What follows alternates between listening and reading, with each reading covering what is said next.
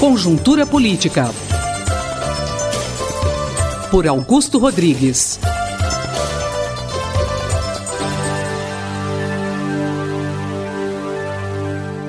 Sociólogo Augusto Rodrigues. Após a defesa da presidente afastada Dilma Rousseff no Senado, o senhor acredita que ela pode ter alguma chance de reverter o processo de impeachment? Bom dia, Márcia. Bom dia, meus caros ouvintes da Rádio USP. Eu acho que não, Márcia. Eu acho que o impeachment segue o rumo esperado, sabe? Na segunda-feira, a presidente Dilma defendeu-se no Senado com um discurso não tão emotivo como se esperava, nem tão objetivo como se desejava. Ela colocou a sua posição com competência, resgatando a sua história, procurando defender-se das acusações de crime de responsabilidade, principalmente em relação ao que se chamou de pedaladas fiscais. Na verdade, o processo de discussão sobre impeachment havido nestes últimos dias, Márcio, tem deixado claro que a presidente está caindo não por causa dos decretos que assinou, sem autorização do Congresso, e muito mais pelo conjunto de sua obra, como os senadores gostam de justificar o voto a favor do impeachment. Nesse sentido, esse julgamento que o país está assistindo, como temos ouvido muitas vezes, é um julgamento político, não jurídico e nem legal.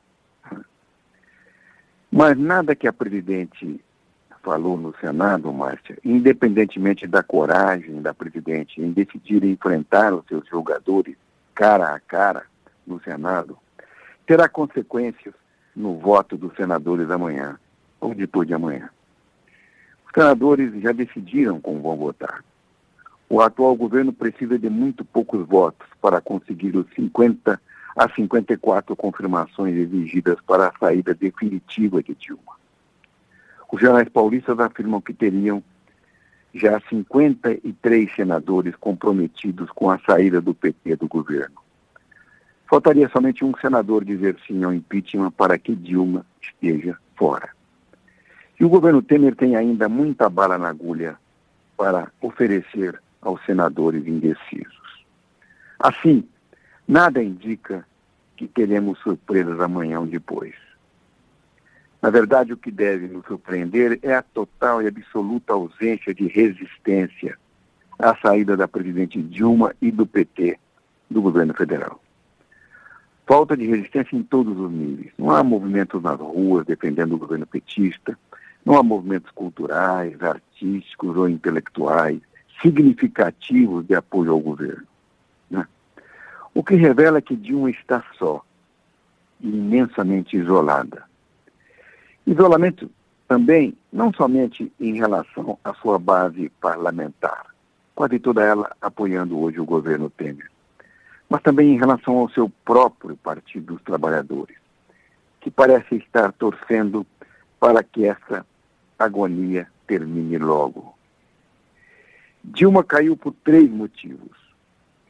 Pelo evidente descompromisso da presidente com a política econômica que defendeu nas eleições de 2014, ao buscar o ministro da Fazenda, Joaquim Levy, comprometido com diretrizes econômicas de seu adversário do PSDB, Aécio Neves.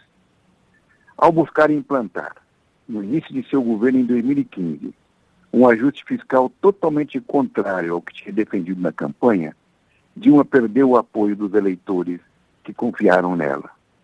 Perdeu o apoio também de seu partido, dos movimentos sociais de esquerda, das centrais sindicais e da intelectualidade que, de alguma forma, até aquele momento, acompanhavam o bloco político liderado pelo PT.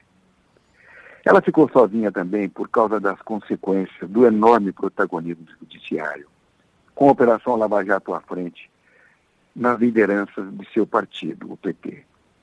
A descoberta sobre a corrupção nas empresas e órgãos públicos dirigidos pelo governo, com os impactos das investigações sobre a origem e a biografia do ex-presidente Lula, trouxeram uma enorme perda de influência política do ex-presidente. Isso somente aprofundou o seu isolamento. E ela está sendo derrotada pela sua total falta de experiência e inapetência política. Ela nunca havia ocupado um cargo no, no Legislativo brasileiro, nunca tinha sido vereadora, deputada, senadora, e teve enorme dificuldade de se relacionar com o Congresso. Mas o que mais explica o brutal isolamento da presidente é a incapacidade do bloco de esquerda, liderado pelo PT, de criar, nos quase 15 anos que ficou no poder, qualquer tipo de hegemonia em nosso país.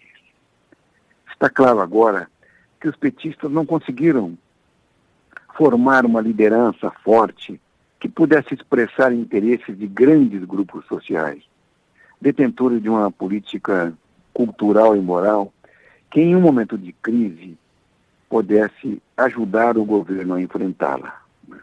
Óbvio que o governo tem, e o PT tem, é, inserções é, entre os artistas, entre os intelectuais, mas é muito interessante verificar o quanto essas inserções têm sido insuficientes para levantar assim, uma, um apoio ao governo mais sistêmico, né, mais sistemático.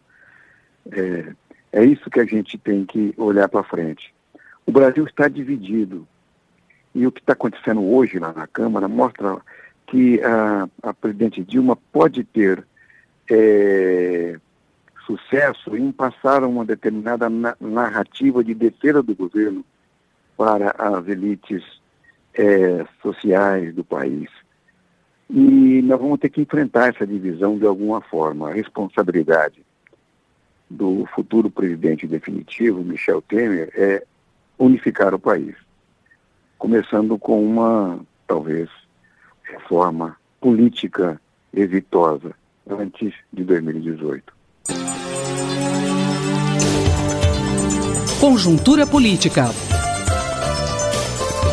Por Augusto Rodrigues.